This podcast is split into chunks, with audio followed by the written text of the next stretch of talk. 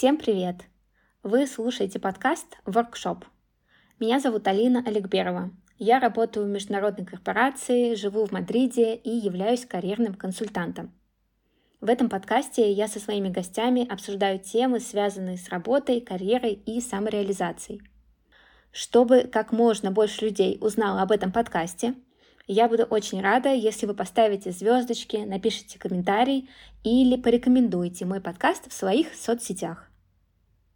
А сегодня у меня в гостях Наталья Казанькова. С Наташей мы знакомы с университета. Сейчас она работает в Гамбурге на позиции Senior Product Marketing Manager в компании, которая называется Container Exchange. Я пригласила Наташу обсудить непростую тему найма и увольнения сотрудников, потому что у нее был такой кейс – Недавно ей пришлось расстаться с одним из членов ее команды, потому что он не прошел испытательный срок. Мы обсудим, какие причины к этому привели и что можно сделать сотруднику, чтобы не попасть в такую ситуацию. Наташа, привет! Алина, привет! Очень рада быть гостем твоего подкаста, хоть и обсуждать мы будем не самую веселую тему. Давай начнем с того, из того, э, как вообще ты оказалась в Германии, как ты устроилась на эту работу? Расскажи немножко про компанию. Да, я работаю в небольшом немецком стартапе. Присоединилась я к нему чуть больше года назад. И сейчас в компании работает где-то 340 человек, а, и компания прошла достаточно такую интенсивную стадию роста в 2021 и 2022 годах, а, когда компания выросла там, не знаю, с 100 человек вот до 340. А главный офис у нас в Гамбурге, в Германии. Собственно, это то, где я сейчас нахожусь. То интересно и что здорово, что мне нравится в этой компании, это то, что очень-очень интернациональный состав. А, топ-менеджмент у нас в основном весь немецкий, а если смотреть на как бы, основную массу, то насколько я знаю, в объявлениях о вакансиях мы пишем 65 национальностей. И это, конечно, очень интересно. То есть это возможность реально поговорить с людьми и поработать с людьми вообще из разных-разных точек мира.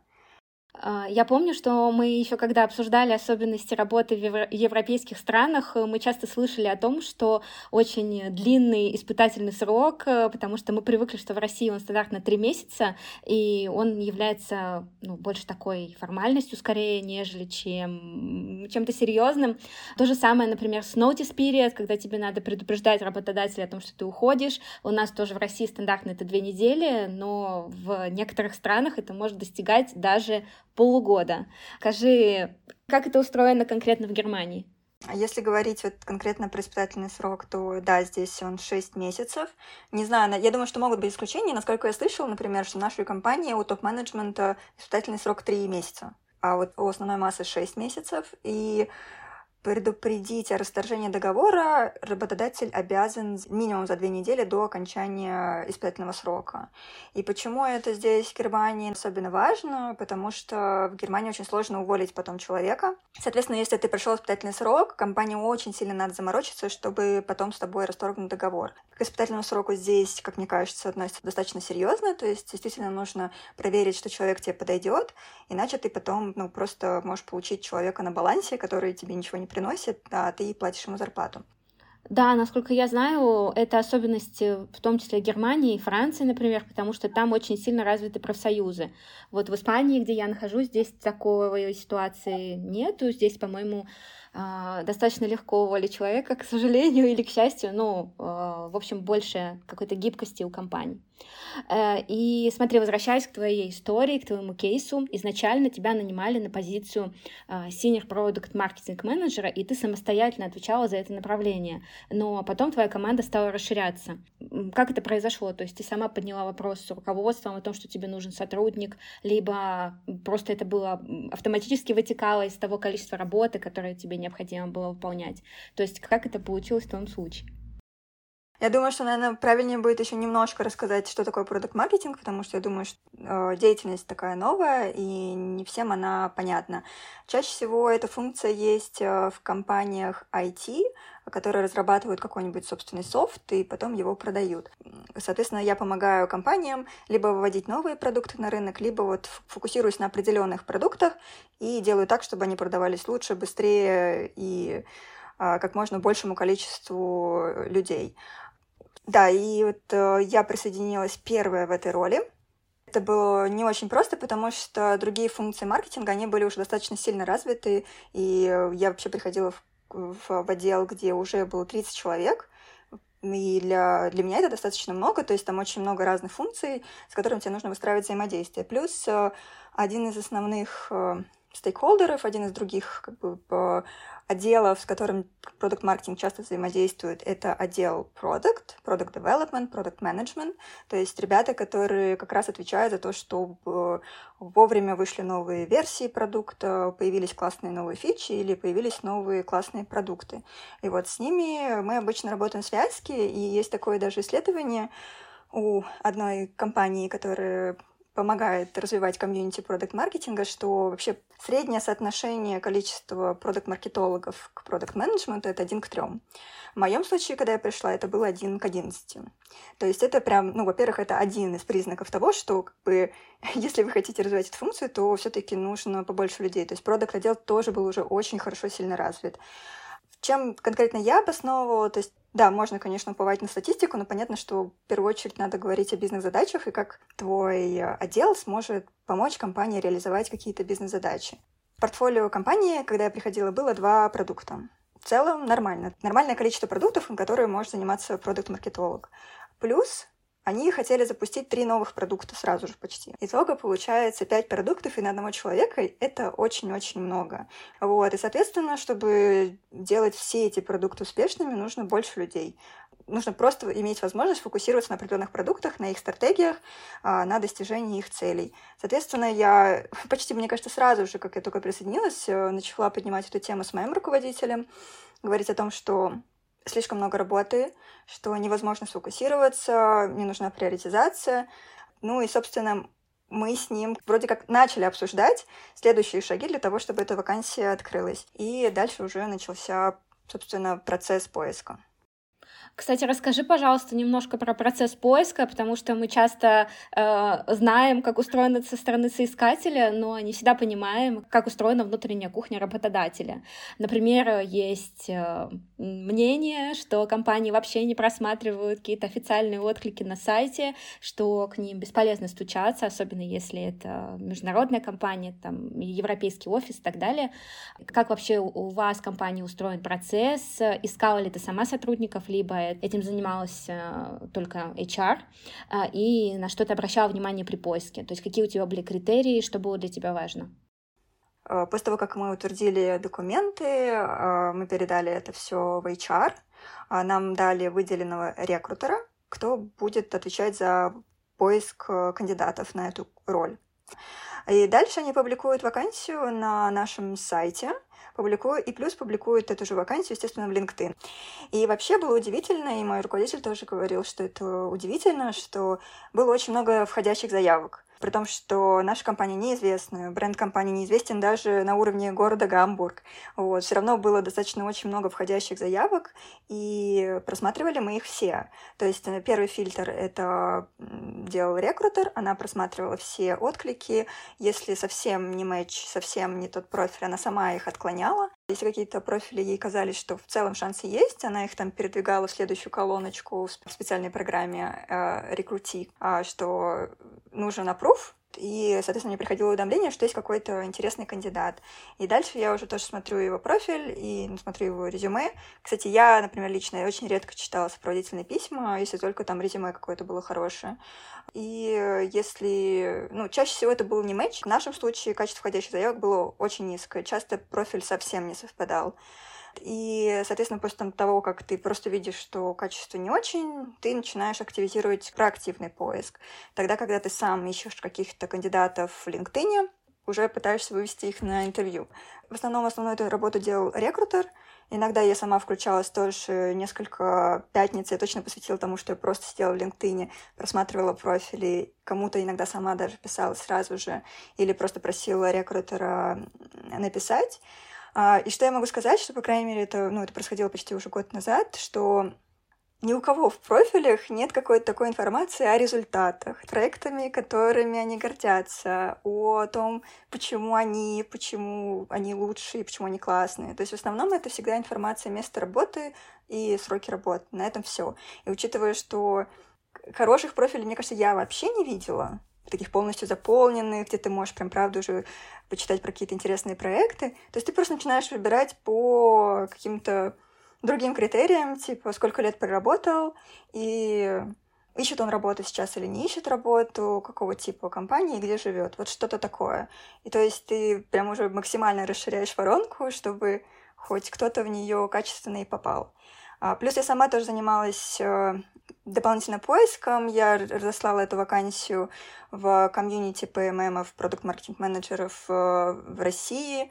Плюс я знала, есть э, американская комьюнити, которая международная, просто там офис у них в Америке. Там тоже мы опубликовали эту вакансию. И из российского канала были тоже кандидаты, были неплохие, но в итоге мы просто не сошлись. И в итоге расскажи, пожалуйста, на ком вы остановились, э, как вы принимали решение о том, что все, мы этого кандидата выбираем? А, у нас было несколько этапов в целом найма. Понятно, что есть интервью знакомства у рекрутера, есть интервью знакомства у меня как нанимающего менеджера. Потом я э, давала им кейс-стадии из двух заданий, э, типичных таких для роли продукт-маркетинга. И у нас было интервью, где мы слушали, как человек объясняет логику выполнения кейс-стади уже с моим руководителем. Если все хорошо, то там еще был последний этап, финальный, это reference calls. В нашей компании это когда ты прям звонишь бывшим работодателям а, сотрудника и просишь их дать фидбэк. Мы в итоге остановились а, на кандидате, у которого было пара лет опыта, а, в, уже в продукт-маркетинге. Мне было критично, чтобы был хоть какой-то опыт работы. Плюс он хорошо сделал тестовое задание, сделал классную презентацию. Так что эти презентаторские скиллы, они, конечно, тоже очень важны. Они прям добавляют плюсов в, в карму и вообще в расчет, когда ты оцениваешь человека достаточно быстро, и у тебя не так много времени да, на возможность оценить его. Была очень хорошая презентация. В целом, по логике казалось тоже, что все нормально, что он понимает, о чем говорит, и объяснял в целом тоже все логично. Какие-то недочеты, которые я заметила, это то, что были опечатки в этой стадии, не то чтобы сильно критичные, но бывали. И как бы мой перфекционист внутри этот подметил, но решил как бы успокоиться, что никто не идеален, и все нормально. Есть приложения типа Grammarly, которые это могут все легко исправить. Главное его просто установить. Вот. А в целом, наверное, других звоночков не было, помимо того, что он а, не хотел переезжать в Гамбург, и на тот момент компания наша это позволяла, то есть работать удаленно. Сейчас это уже не вариант. Вот. Но понятно, что чуть сложнее будет человек э, вести в курс дела, чуть сложнее будет выстраивать отношения с командой, учитывая, что большинство людей из команды все-таки находятся сейчас в офисе. То есть такие риски тоже были. Но тогда нам показалось, что это не так критично, попробовать можно. И мы решили попробовать и наняли человека из э, Южной Европы. А, я помню, ты э, еще делилась недавно тем, э, таким наблюдением, что если ты работаешь удаленно, то тебе на самом деле надо ну, чуть ли не в два раза больше показывать, э, проявлять себя и вообще как-то заявлять о себе, потому что когда ты не находишься среди коллег, э, то ты не можешь за счет э, смолтока, каких-то эмоциональных вещей рассказать о себе и построить какие-то сильные связи. Поэтому, конечно, это усложняет задачу кандидату тоже проявить себя, если ты находишься совсем удаленно. Однако, насколько я помню, раз в месяц он точно прилетал в офис. Да, да, да. Это была наша договоренность, что раз в месяц он здесь, э, на несколько дней как минимум, в начале, там, на неделю, чтобы был шанс побольше познакомиться с теми, с кем ему надо будет работать. А, так что э, для меня это выглядело как хороший компромисс, а, на который пошли как бы обе стороны. Казалось, что всем, а, всех это устраивает. По крайней мере, вначале это точно всех устраивало. Мне интересен, знаешь, какой момент? Я, насколько понимаю, у вас стартап, который активно развивается, и у него очень амбициозные цели. И это выражается в том, что времени на раскачку нет. То есть, когда человек э, приходит, устраивается и начинает работать, от него ну, практически сразу начинают ожидать неких результатов. Вот у тебя есть какое-то вообще понимание, например, там, месяц, э, месяц или два я просто наблюдаю, и затем э, ну, не буду торопиться, в общем, с выводами, и потом буду смотреть. Либо ты тоже ждешь, что человек сразу начнет проявлять себя. Мне кажется, что в нашей компании не требуют прям проявить себя и показать какие-то цифры уже и так далее. То все-таки это неделя анбординга, когда у тебя каждый день э, лекции, тренинги про то, про наши продукты, про команды, про все как устроено, про процессы. Вот. Потом ты идешь, начинаешь знакомиться с людьми, вообще узнавать, какие цели, стратегии, какие, что болит в компании, да, что, на что тебе надо сфокусироваться. Потом ты начинаешь как-то приоритизировать и решать, с чего тебе начать в целом. На это, я думаю, месяц-то и уйдет. То есть первый месяц нет никаких, наверное, результатов я бы не требовала, я просто мне кажется, задача руководителя в этот месяц как можно больше дать информации, но при том такой дозированной форме, которую вообще человек может обработать. И тоже направить, показать, на что обратить внимание, с, с каким проектом лучше начать работать уже сейчас. Моя стратегия была это первый месяц не особо ничего не требовать, но как бы вот именно начинать уже вовлекать э, его в работу, в какие-то проекты, знакомить с людьми и дальше уже стараться выходить из этих проектов, поскольку мне уже хотелось сфокусироваться на тех продуктах, которыми я никак не могла заняться из-за вот большой нагрузки.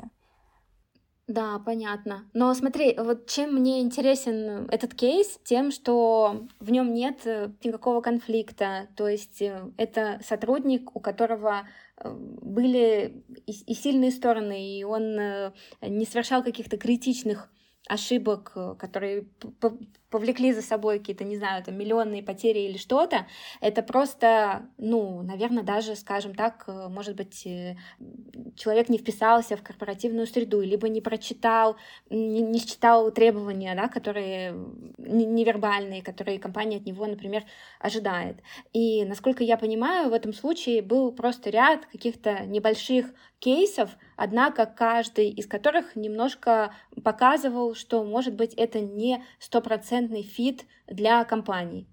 Да, то есть э, скажи, правильно ли я вообще описала в целом ситуацию, и если да, то какие конкретно кейсы э, ты можешь рассказать, потому что мне кажется, они ну, довольно интересны. Ну, еще скажу, что в компании есть такой процесс, что у новичков, у людей, которые только присоединились к компании, через три месяца долж, должна быть сессия обратной связи с руководителем, где они обсуждают, что получилось, что нет, что дальше, и плюс еще, где как раз руководитель должен сказать, есть ли какие-то флаги по поводу прохождения испытательного срока, есть ли какие-то опасения. И потом еще прямо там перед окончанием испытательного срока еще одна фидбэк-сессия, где вы как раз уже обсуждаете, что все получилось или все не получилось, и вы либо прощаетесь, либо счастливо уходите в будущее. И первые три месяца я больше работала с ним конкретно, то есть э, он отвечал за несколько продуктов, я отвечала за другие несколько продуктов, у нас были регулярные встречи, где он рассказывал мне, что вообще происходит в, в проектах, что они сейчас вообще делают, что хотят достичь. И этой информации мне казалось, что мне было достаточно, то есть я видела, что что-то происходит, а куда-то они движутся, и вроде никаких особо больших проблем не возникало. И в любом случае, конечно, если он там просил какого-то совета, готова помочь с кем-то там еще свести с дополнительными людьми или подсказать, как можно что-то сделать быстрее.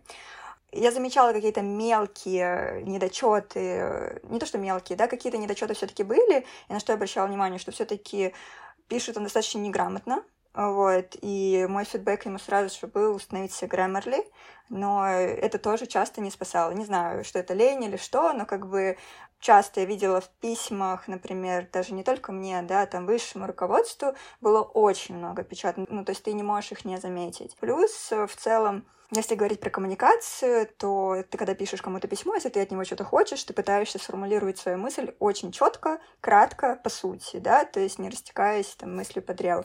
Вот, в его случае это был...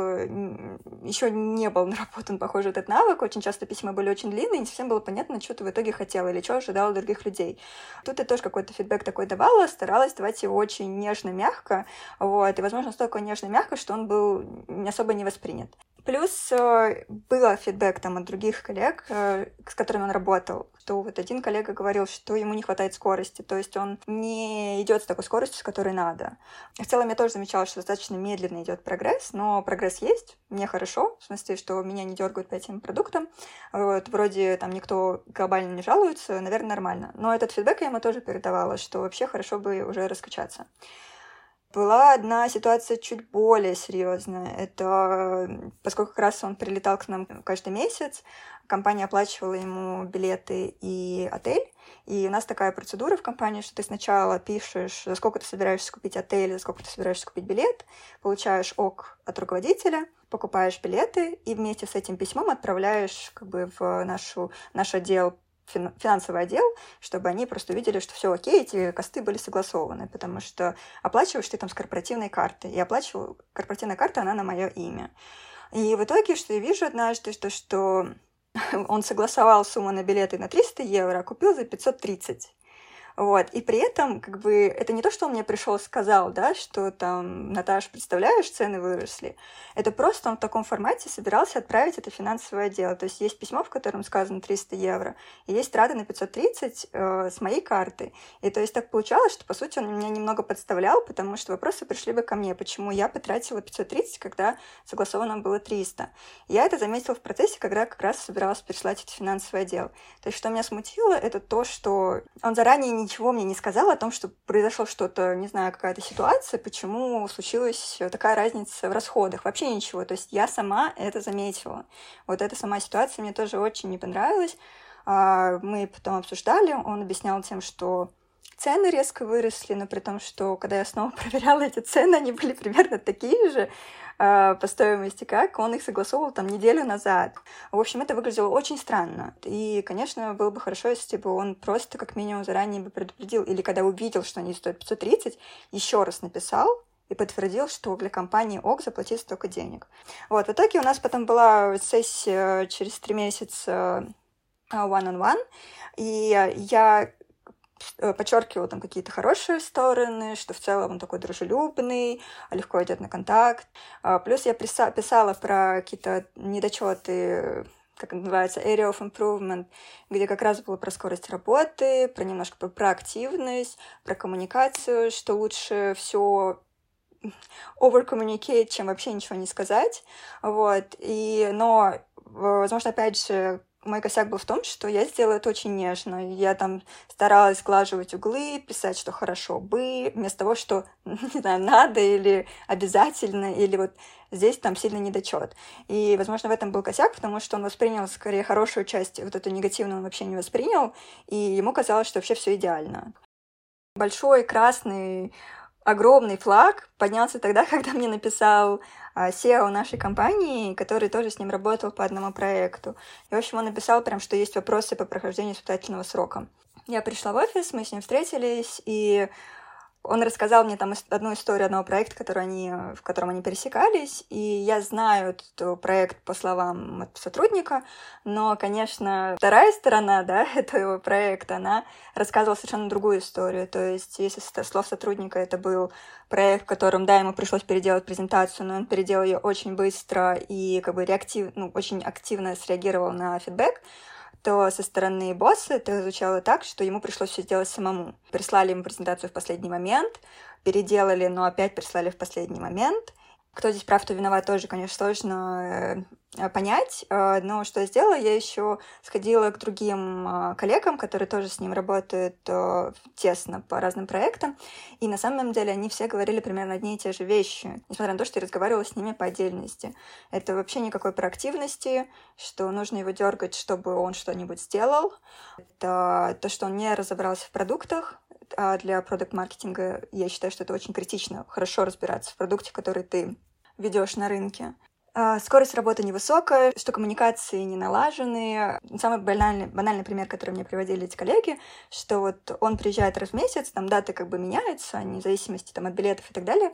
Он даже не говорит им о том, что он будет в офисе, чтобы они могли там побольше времени провести, не знаю, сходить на обед заранее, встречу назначить на на день, когда он в офисе. То есть он это, об этом даже не предупреждает. Что он сделал, это то, что он просто пришел, когда прилетел в офис, э, пришел, всем помахал рукой, рукой сказал «Привет, я здесь». Потом я эту же ситуацию, этот пример обсуждала с ним и говорила, что ну вот, так можно же было заранее встречу забронировать, и все бы знали, что ты был бы в офисе. Можно даже в календаре присылать всем это uh, уведомление о том, что ты следующую неделю такие-такие-то дни в офисе. Его позиция, что он проактивен, потому что он, когда приехал в офис, первое, что он сделал, это он прошел по офису и всем показал, что он в офисе. Здесь, мне кажется, просто на самом деле играет большую роль э, тоже межкультурные различия. То есть уровень проактивности, который он считает высокий для немцев или, может, для других многих национальностей, это считается очень низким уровнем проактивности, ну или недостаточным уровнем проактивности.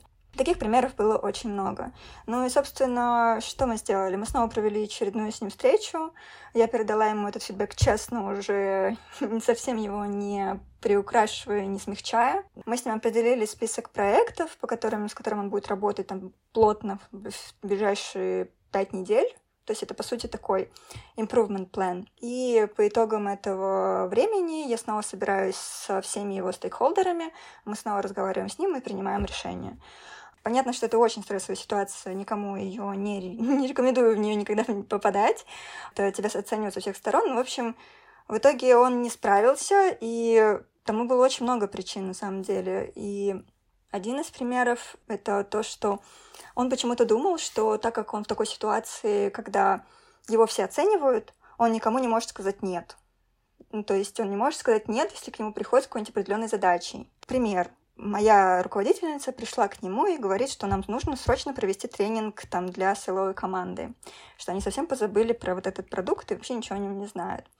А, то есть эта коммуникация происходит без меня. Она разговаривает с ним напрямую. Что делает он? Он идет в силовую команду и спрашивает, когда можно провести тренинг. Ему прям говорят, типа, либо завтра, либо через неделю. И моя, моя руководительница на это отвечает, что лучше бы завтра, лучше не откладывать, продажи прям нужны уже сейчас его ситуация. На следующий день он летит там на конференцию в днем. И на что он просто отвечает, я не могу. Вот, я типа, я лечу в самолете, я не могу. На что моя руководительница говорит, нет, все-таки нам нужно провести этот тренинг. И, короче, я уж не знаю, что там конкретно было, но до меня эта информация нашла уже от моей руководительницы, что я должна провести этот тренинг.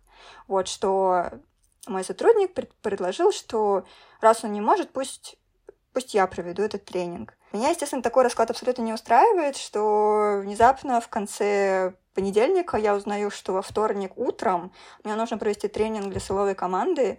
Я не знаю вообще ничего, о чем конкретно они хотели поговорить. Я не готова, я не люблю выступать не готовой.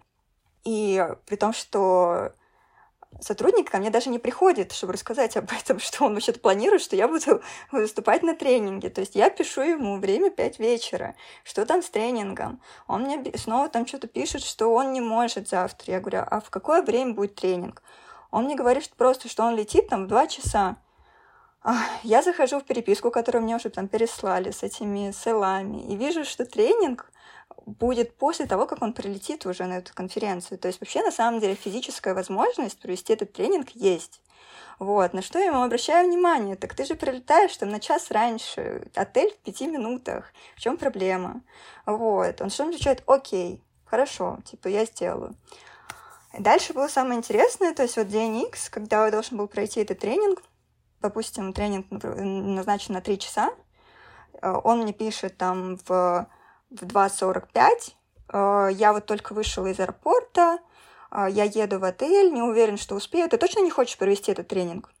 Я говорю, ну, нет. И в итоге он опаздывает там на 5 минут, э, прибежал там в отель, не знаю, как это было, в общем, что опоздал он все таки на 5 минут на этот тренинг, и ему силовая команда сказала, нет, тогда не надо, тогда переносим. Что он делает дальше? Он пишет письмо там на меня, на мою руководительницу и на кого-то там еще, что я очень старался, я очень, я сделал все, что мог, я не успел.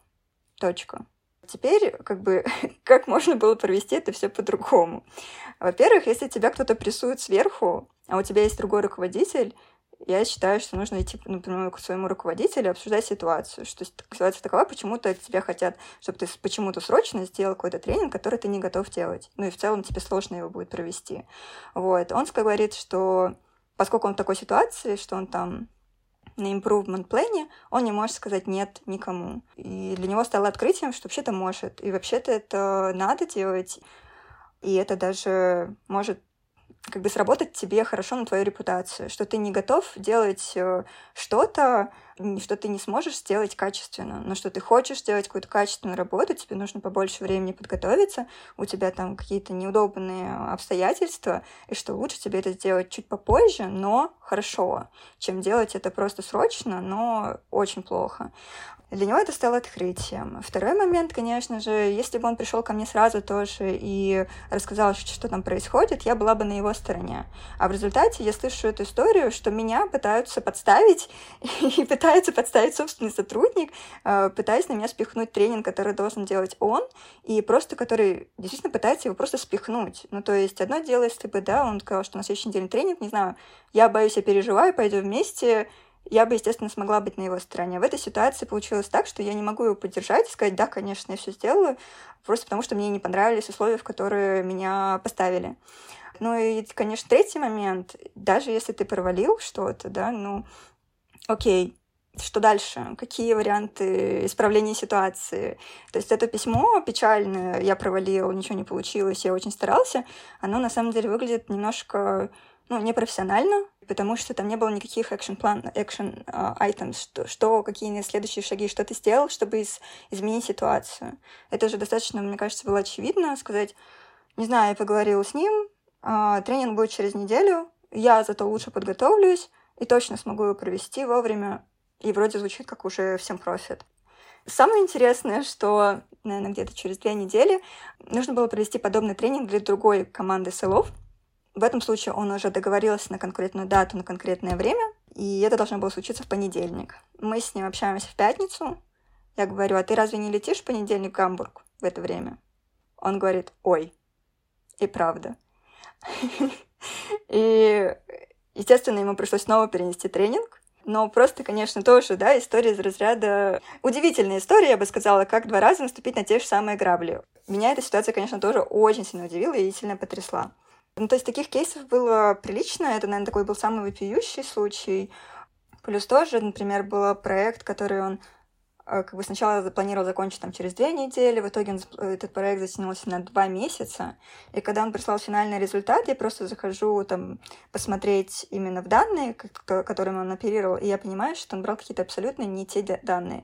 И в целом я просто пришла к выводу, что, возможно, он, он оказался джуниор уровня, самого такого начального, когда я ожидала все-таки, что он будет уровня middle, то есть такой уж специалист с опытом, еще, да, еще не senior, э, но уже знает какие-то базовые вещи, может организовать людей, может продравить какой-то проект. А в итоге все-таки нет. Результат таков, что, конечно, нам с ним пришлось распрощаться. А, да, ты знаешь, у меня здесь много мыслей после того, что ты озвучила. Во-первых, для меня эти кейсы звучат э, как э, очень стрессовые, на самом деле, ситуации для сотрудника тоже. И mm-hmm. это наводит на мысль о том, что создается стресс из ничего, и он создается из-за того, что человек очень много делает допущений, кто что подумает и какие действия от него ожидаются, вместо того, чтобы проговорить это и прозрачно согласовать свои следующие шаги. То есть э, он ставит себя в очень узкие рамки временные, обещает, может быть, какие-то выполнения э, задач э, в те сроки, которые невозможны для качественной реализации, и тем самым вводит себя в некий негативный сценарий, в то время как можно было это обсудить, например, заранее, да, и согласовать таймлайн. Следующий момент, который тоже ты озвучил в плане культурных особенностей, мне кажется, это действительно свойственно южным странам. Мы, конечно, здесь не обобщаем, но то, что я вижу сама, живя в Испании, это то, что здесь есть э, особенности с планированием. То есть планирование вообще каких-то действий на далекую перспективу, оно здесь ну, просто здесь люди так не мыслят даже. И вот этот момент, когда ты говорила о том, чтобы заранее назначить встречи, когда ты будешь в офисе, я просто уже поживя здесь почти год, я чувствую, что это не ложится вообще в культурный контекст. То есть люди действительно так не мыслят. И, возможно, для него это была норма, но мне кажется, действительно, он попал еще в необычную ситуацию, что Германия и э, Южная Европа, они действительно у них даже по вот этим, по шкале кар карты культурных различий у них очень много а, особенностей mm-hmm. в отношении ко времени, планированию, и, наверное, это было нелегко. Следующий момент, который мне тоже хотелось с тобой обсудить а, по тем кейсам, которые ты озвучила, ощущение, что ты как руководитель даешь э, большую свободу действий. Ну, расскажи, какая у тебя логика, то есть э, из того, что я слышу, он общался напрямую с твоим руководителем, с SEO, какое у тебя здесь отношение? То есть э, ты сразу даешь такую свободу действий или, э, или как это устроено? Потому что, например, что делала бы я, если бы мне надо было делать какой-то проект с боссом моего руководителя, либо с SEO, я бы, наверное, со своим текущим менеджером перепроверила несколько раз качество своей работы, соответствует ли они ожиданиям, а, согласовала бы презентацию, а по тем кейсам, которые ты описывала, а, создается ощущение, что он действовал довольно независимо. Это твое пожелание, то есть ты бы хотел, чтобы сотрудники так действовали, либо в его конкретном случае было бы лучше, если бы он согласовывал с тобой все-таки. Ну, зная результат испытательного срока, конечно, ему было бы лучше согласовать со мной все письма и э, материалы, которые он а, как-то над которыми он работал с другими командами. Но что хочу сказать, что я начинающий руководитель, и все, что у меня есть, это примеры моих бывших руководителей, на что я могу ориентироваться.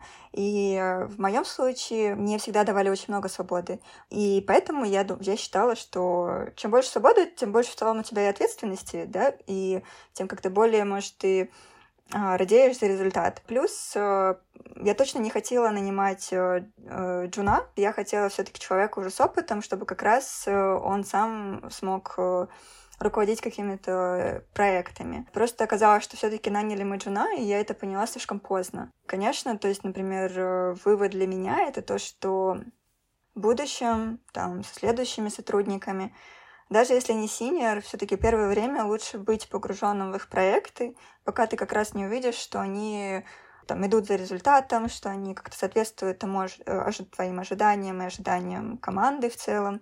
Вот. Как только ты увидишь, что они в целом сами готовы драйвить все проекты, и ты им там особо не нужен, скорее больше мешаешь, вот, тогда уже полностью отдавать эту свободу и просто как бы время от времени узнавать, что вообще с проектом происходит. Но в целом, как бы, моя позиция была такая, что, пожалуйста, всегда, когда ты хочешь, когда ты хочешь что-то обсудить, присылай мне, посмотрим. Если я знала, что он вот-вот что-то будет отправлять, я ему говорила, если хочешь, присылай мне, посмотрим. Чаще всего его ответ был «да». Иногда тоже так же происходило с какими-то письмами, но так происходило не всегда. Я посчитала, что это его собственный выбор. Похоже, он считал, что он ну, достаточно экспертен, или ему не нужно этого дополнительного мнения для того, чтобы там полностью убедиться в качестве работы. Поэтому получилось, наверное, так, как получилось. А интересный момент был в том, что наш SEO написал ему письмо, потом e-mail, просто поблагодарить за проделанную работу, что жаль, что все таки не получилось, и что если ему нужна какая-то помощь, ну или с чем-то он может, например, помочь, посоветовать, что он может к нему прийти с каким-то вопросом, запросом, не знаю, за отзывом или что, чем-нибудь еще. А, я не знаю, конечно, какой был точный ответ, но то, что мне рассказал SEO, это то, что он написал, типа, да, да, спасибо, я из-за вас ушел там с хорошей работы, стабильной, хорошей компании, все. Звучало это, конечно, немножко инфантильно. В плане, что все таки когда ты меняешь работу, это твое решение прежде всего. То есть неважно, ты сам откликнулся или тебя привели финальное решение, всегда за тобой. Ты, ты сам принял этот риск. Э, да, жаль, жалко, что это не получилось, но это какой-то опыт. Ты винить э, компанию за то, что они тебя сманили с какой-то хорошей вроде бы работы, но вопросы в том, а почему ты тогда ушел, если это была хорошая работа. Ну да, конечно, это звучит как э, перекладывание ответственности.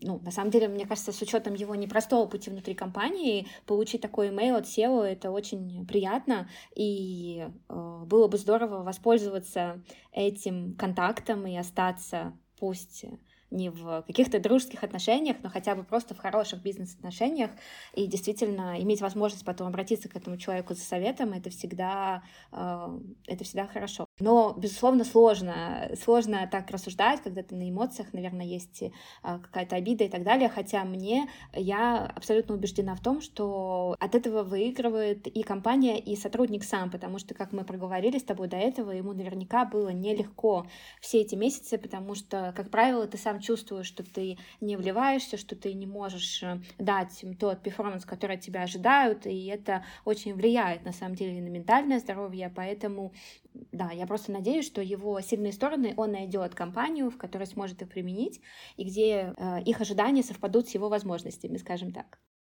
Да, я согласна. Мы тоже обсуждали, естественно, эту ситуацию много раз с моей начальницей. Она говорит, что все таки чаще всего люди потом находят гораздо что-то подходящее для них. И мне очень хочется в это тоже верить в текущем кейсе. У меня тоже был опыт увольнения, в смысле, когда меня уволили по итогам испытательного срока, и для меня тогда это казалось трагедией. И, конечно, сейчас я думаю, очень хорошо, иначе я, если бы я там зависла в агентстве, то сейчас, конечно, я бы не была бы там, где я и сейчас. Да, конечно, это сто процентов. И скажи, из этого кейса мне бы хотелось, чтобы мы с тобой немножко поговорили на тему того, какие мы можем дать э, рекомендации по прохождению испытательного срока. Эм, что ты можешь сейчас сказать, вот, пройдя весь этот путь с сотрудником, какие, какие у тебя есть советы? А, я бы, конечно, сказала, что надо чуть больше быть внимателен вообще к, к атмосфере в компании, к тому, как э, люди реагируют на письма быстро, да, даже хотя бы даже на, тупо на скорость реагирования на письма, а, на скорость э, вообще разработки, то есть как вообще все движется, то есть чуть быть более чувствителен к текущей атмосфере, в этом случае будет легче понять, какую скорость работы от тебя ожидают. Плюс такой более прикладной э, вывод, который для себя сделала, то, что если все-таки команда твоя работает почти все в офисе, очень сложно будет работать на удаленке. Если все работают на удаленке, окей, но если почти все встречаются в офисе, то все-таки, наверное, возможно все-таки настроить какую-то правильную коммуникацию и сработаться, но усилий, правда, должно быть э, гораздо больше. То есть это прям частые какие-то приезды, может быть, даже какие-то кофе-чаты во время рабочего дня всегда стараться быть тоже на виду, стараться узнавать, что происходит в компании, а, стараться не знаю, лидировать какие-то тоже встречи, собирать людей, чтобы узнавать то, что происходит и что от тебя ожидают. Ну и в целом хочу сказать, что руководитель не меньше вас заинтересован в том, чтобы вы были успешны в компании потому что вы тоже помогаете ему достигать там цели отдела и так далее. И поэтому по дефолту руководитель на вашей стороне. А если у вас есть какие-то сомнения, есть какие-то вопросы, не знаю, вы просто переживаете перед первой встречей с каким-то топ-менеджментом или с другой командой, вовлекайте руководителя. Скорее всего, он уже какое-то время работает в компании, он уже знает этих людей, знает, как это работает, то есть он всегда может подсказать. Я бы все-таки вот как раз использовала этот ресурс, для того, чтобы тоже быстрее влиться в компанию, понять, что ожидают, и, ну, когда нужно, приходить за помощью, за моральной поддержкой или даже просто попробовать разделить обязанности между вами, чтобы он вас где-то поддержал. Да, от себя могу добавить, поскольку я сама первое время работы в Испании переживала насчет прохождения испытательного срока, потому что попала в атмосферу, где все э, продвигалось медленнее, это был новый для меня дело, мне были непонятные ожидания компании от меня, и я помню, что я очень волновалась э, насчет испытательного срока. Э, мне тогда дали две рекомендации, я помню, я работала с коучем, и она сказала такую вещь, что, во-первых, можно проактивно выйти выйти на разговор с э, руководством и попросить поставить конкретные цели на испытательный срок. То есть спросить, насколько, вот сказать, я знаю, что у меня есть испытательный срок 6 месяцев, мне бы хотелось проявить себя, мне бы хотелось быть уверенным, что я понимаю конкретно, какие ожидания компании от меня. Давайте, может быть, поставим э, цели, какие-то конкретные KPI, э, чтобы потом оценить там, эффективность моей работы. А, мне этот совет очень понравился, потому что он дает тебе некий контроль над ситуацией, то есть ты понимаешь, над чем конкретно тебе работать, на чем сфокусироваться. А, я помню, что когда я озвучила эту идею, мне сказали, не волнуйся, все будет в порядке, то есть у компании более спокойное отношение к испытательному сроку, но опять-таки, напомню, мы находимся в Испании, здесь и без него можно спокойно уволить человека, поэтому, наверное, это тоже влияет, да, то есть ставки не так высоки. А, но я бы однозначно обсуждала конкретные цели на испытательный срок. А, второй момент, э, можно почитать законодательство вообще, то есть понять э, действительно, насколько легко тебя могут уволить, как вообще, насколько тебя должны предупредить, например, заранее или не предупредить, просто чтобы быть подкованным э, с юридической точки зрения, чтобы, ну, сформировать определенные ожидания, да, чтобы это не было для тебя сюрпризом, чтобы ты не был в стрессе, Еще из того, что ты сказала, мне кажется, что здесь есть проблема коммуникации. То есть, на мой взгляд, Во-первых, э, недавно я услышала такой совет, что мы на работе коммуницируем всегда, даже когда мы этого не знаем. И это действительно так. Э, если мы ведем small talk в лифте, если мы, как мы разговариваем, не знаю, там, когда пьем кофе с кем-то, о чем мы рассказываем, насколько с нами приятно общаться, что мы говорим э, насчет работы компании, когда мы находимся даже вне стен офиса, это все на самом деле люди замечают, и лучше не терять бдительность и все равно стараться э, оставаться профессионалом в любой э, ситуации, а, связанной с работой. И следующий момент, это мне кажется, что всегда лучше согласовать лишний раз или проговорить лишний раз, убедиться, спросить, э, например, можно у руководителя, да, насколько тебе важно, э, что я с тобой буду согласовывать там имейлы, там на первых порах, может быть, мы будем это обсуждать, потом, насколько тебе ок, если дальше я уже не буду с тобой это согласовывать, э, как ты относишься к тому, что я назначу встречу, да, потому что, например, у меня в компании очень э, сложная схема взаимодействия отделов, и поначалу я, поскольку привыкла действовать проактивно, мне хотелось назначить встречи, со всеми познакомиться, но я поняла очень быстро, что так делать лучше не стоит, и лучше действовать через своего босса, потому что он должен поговорить с тем боссом из другого отдела, тот со своей командой, и только потом встреча состоится. И ты вот эти все нюансы узнаешь ну, в диалоге прежде всего, то есть лучше спросить. А, либо если тебе дали обратную связь, то прислушаться к ней, как еще мы с тобой э, обсуждали, что если тебе дают обратную связь, и там очень много положительного и немножко совсем отрицательного, то мы все равно все понимаем, что конечно, наши все дальнейшие действия большей частью должны быть направлены на э, то, чтобы фокусироваться на вот этих негативных моментах. Ну, потому что если их озвучили, значит, над этим имеет смысл поработать. Да, я согласна. Раз мы все равно затрагиваем часто тему межкультурных особенностей, я бы все-таки тоже посоветовала почитать эту книгу, которую когда-то посоветовала ты мне, а, The Cultural Map, где очень классно разложена разница между разными культурами, э, между разными, между поведением в разных странах, э, по разным шкалам. И, например, там тоже есть шкала, какие страны предпочитают давать прямой негативный фидбэк, какие страны всегда смягчают фидбэк. Ну, в общем, чтобы не, не попадаться вот в такие ситуации, где ты не понимаешь, где правда скрыта, то лучше, конечно, тоже разбираться э, в межкультурных э, особенностях. И вот эта книга, например, она может э, стать открытием для тех культур, с которыми вам придется работать. Поддерживаю, книга очень хорошая. Хочу еще поговорить про проактивность, потому что мне кажется, это качество очень часто звучит вообще корпоративной среде, про активность, но не совсем понятно, что это. Я так поняла, что это тоже был такой некий кейс, да, что были ожидания от сотрудника, где он не проявлял в достаточной мере проактивность. Вот давай это немножко обсудим. Я могу сказать от себя, как я это вижу, э, и привести, например, свой пример, что мой руководитель, он очень часто э, бросает в воздух какие-то пожелания. Тут, конечно, тоже надо отличать э, просто полет фантазии от каких-то конкретных шагов, но он иногда говорит так, что было бы неплохо назначить встречу с тем-то, или там было бы неплохо э, в будущем э, там, перейти на какую-то технологию или что-то такое.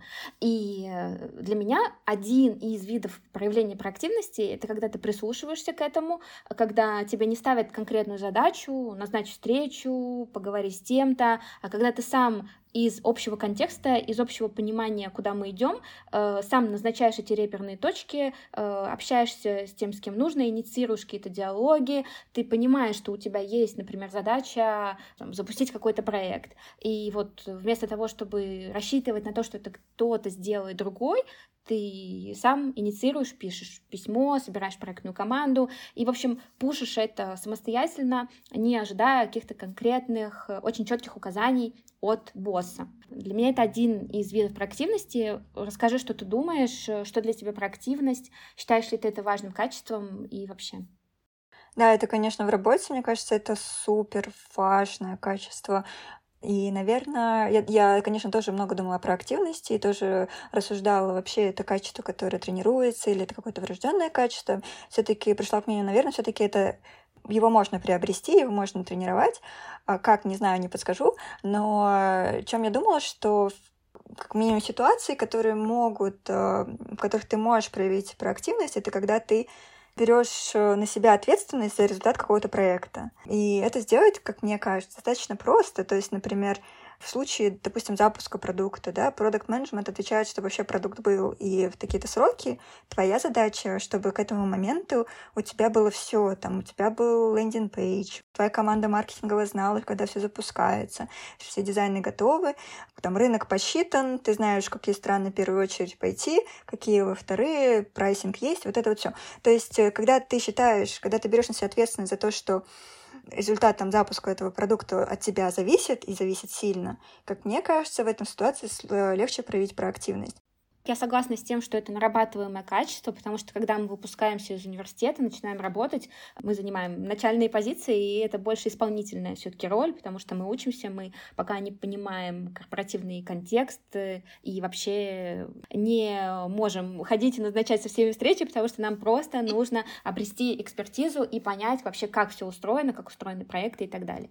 Второй момент, мне кажется, что очень сильно влияет на вот это качество, это хороший пример. Если ты попал в крутую команду, где высокий уровень экзекьюшена, и ты окружен людьми, которые как раз умеют брать на себя ответственность, то тебе гораздо легче принять это и гораздо легче к этому стремиться, потому что ты тоже хочешь стать таким человеком и понимаешь, что это качество профессионала, и мне кажется еще, что это очень сильно на самом деле связано с той самой свободой действий, о которой ты говорила до этого, потому что представить, что если твой руководитель э, контролирует каждый твой шаг, либо поправляет тебя, либо не дает тебе развернуться, либо корректирует каждое твое письмо или презентацию, это не приведет, скорее всего, к проактивности, просто потому что зачем, если все равно за меня потом все поменяют, скорректируют и не дадут мне пролидировать от начала до конца да, какой-то проект.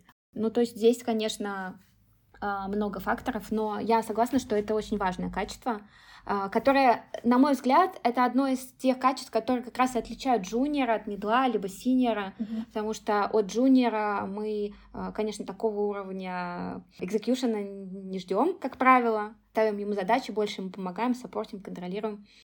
Мне кажется, проактивность, она может быть на, на всех уровнях быть. Просто, конечно, к, к сеньорити, когда ты уже синьор, это прям must. То есть ты должен этим иметь этот скилл в запасе. Если ты проактивный джун, то, скорее всего, ты просто очень-очень быстро вырастешь э, до медла и дальше. Но в целом ты можешь быть уже и проактивным джуном, который постоянно предлагает что-то новое, готов это все увести до конца и очень-очень э, старается достичь какого-то результата. Наташ, спасибо тебе большое. Очень интересный кейс, очень необычный. Ну, не, не во всех смыслах положительный, но мне кажется, очень полезный. И большое спасибо, что поделилась. Спасибо, что позвала. А, была рада поделиться и надеюсь, что этот опыт кому-то пригодится и поможет избежать таких неприятных ситуаций. Всем пока. Пока.